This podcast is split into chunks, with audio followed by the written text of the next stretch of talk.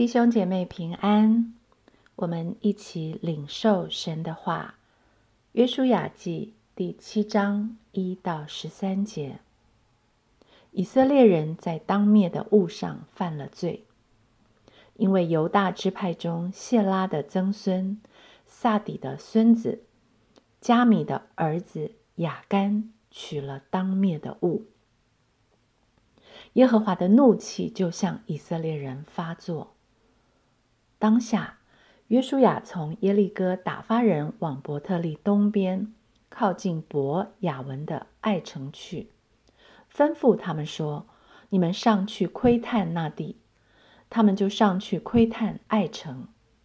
他们回到约书亚那里，对他说：“众民不必都上去，只要两三千人上去，就能攻取爱城，不必劳累众民都去。”因为那里的人少，于是民中约有三千人上那里去，竟在爱城人面前逃跑了。爱城的人击杀了他们三十六人，从城门前追赶他们，直到士巴林，在下坡杀败他们。众民的心就消化如水。约书亚便撕裂衣服，他和以色列的长老把灰撒在头上，在耶和华的约柜前俯伏在地，直到晚上。约书亚说：“哀哉，主耶和华啊，你为什么禁领这百姓过约旦河，将我们交在亚摩利人的手中，使我们灭亡呢？我们不如住在约旦河那边倒好。主啊！”以色列人既在仇敌面前转背逃跑，我还有什么可说的呢？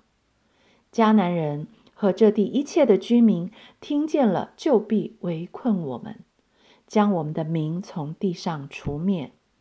那时，你为你的大名要怎样行呢？耶和华吩咐约书亚说：“起来，你为何这样俯伏在地呢？”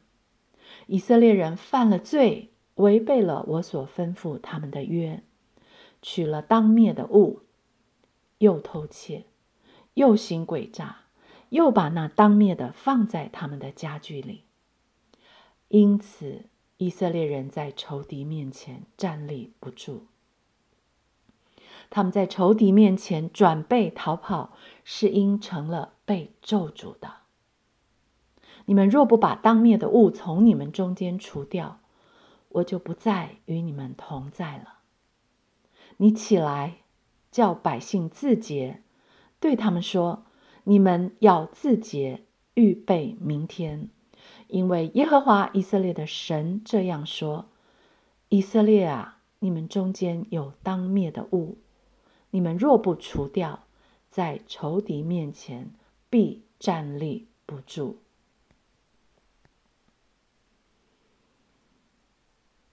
在仇敌面前站立不住，在仇敌面前跌倒了。约书亚记读到这里，很遗憾的出现了一个转折。如果历史可以重新来过，我相信以色列人会希望这一页可以被翻过去，不要发生。但是它发生了。黑暗失败的一页被真实记录下来了。神的心意是什么呢？回顾前面一页历史，是谁让约旦河的河水立起来？是谁让耶利哥的城墙倒下来？以色列人穿越了约旦河，走过仗义两岸的河水。攻下了耶利哥，胜过高大如巨人的后裔，却在当灭的物上胜不过试探，跌倒了。在逆境中紧紧抓住神，在顺境中却迷失了，多么让人惋惜和警惕！约书亚记七章二到五节的历史告诉我们。当下，约书亚从耶利哥打发人往伯特利东边，靠近伯雅文的爱城去，吩咐他们说：“你们上去窥探那地。”他们就上去窥探爱城。他们回到约书亚那里，对他说：“众民不必都上去，只要两三千人上去，就能攻取爱城，不必劳累众民都去。”因为那里的人少，于是民中约有三千人上那里去，竟在爱城人面前逃跑了。爱城的人击杀了他们三十六人，从城门前追赶他们，直到士巴林，在下坡杀败他们。众民的心就消化如水。在最有把握的战役上失败，惨遭滑铁卢。在尝到胜利的凯歌瞬间，民众的心就消化如水。这么戏剧化的转变出现在以色列人的真实历史中，要告诉我们什么呢？那是因为耶和华的怒气就向以色列人发作。于是他们在攻取爱城的战役上失败。不知情的约书亚和以色列的长老还向耶和华抱怨。约书亚说：“哀哉，主耶和华呀，你为什么竟领着百姓过约旦河，将我们交在亚摩利人的手中，使我们灭亡呢？”我们不如住在约旦河那边倒好。我们不如住在约旦河那边倒好。这个反应是不是像极了我们遇到逆境、遭逢不顺的时候我们的反应？埋怨神对我们不公，怀疑神对我们的初衷。的确，苦难本是个奥秘。神没有应许我们天色常蓝，也没有保证我们长胜不败。但是，当我们遭遇挫折和失败，恳求圣灵先光照引领我们，省察自己：我是因行善受苦呢，还是因行恶遭难？失败的原因是什么？是什么使我在仇敌面前站立不住？约书亚记记第七章十到十二节，耶和华吩咐约书亚说：“起来，你为何这样俯伏在地呢？以色列人犯了罪，违背了我所吩咐他们的约，取了当灭的物，又偷窃，又行诡诈，又把那当灭的放在他们的家具里。”因此，以色列人在仇敌面前站立不住，他们在仇敌面前转背逃跑，是因成了被咒诅的。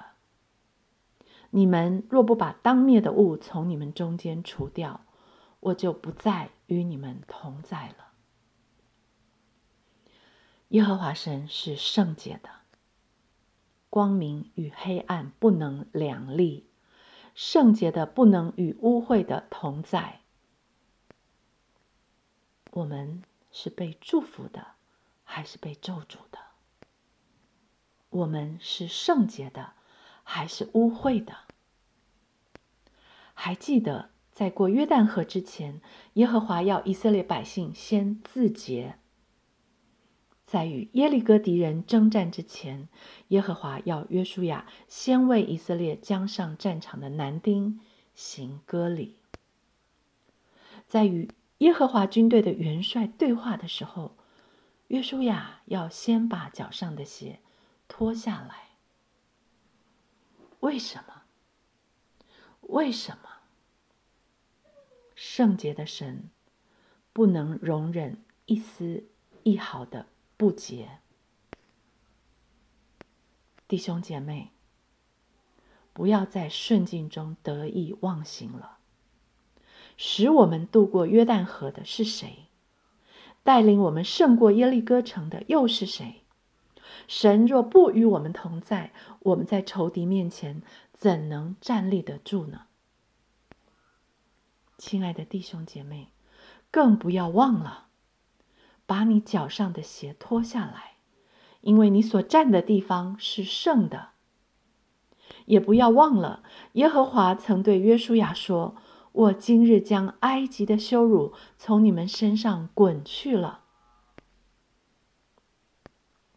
哥罗西书一章二十一到二十二节也告诉我们：你们从前与神隔绝，因着恶行，心里与他为敌；但如今，他借着基督的肉身受死，叫你们与自己和好，都成了圣洁，没有瑕疵，无可责备，把你们引到自己面前。既然神已经将我的羞辱滚去，为什么我还要往泥坑里跳呢？既然我脚所站的是圣地，为什么我不把沾染世俗的鞋子脱下来？但如今我已经成了圣洁、没有瑕疵、无可责备的人。这样一个人。为什么要去做与我生命不相称的肮脏污秽的事？起来，我们当自洁，不是禁止自己外面不要弄脏了，而是想起我是谁，记得我是干净的，我就打从心里厌恶罪恶。这是自洁。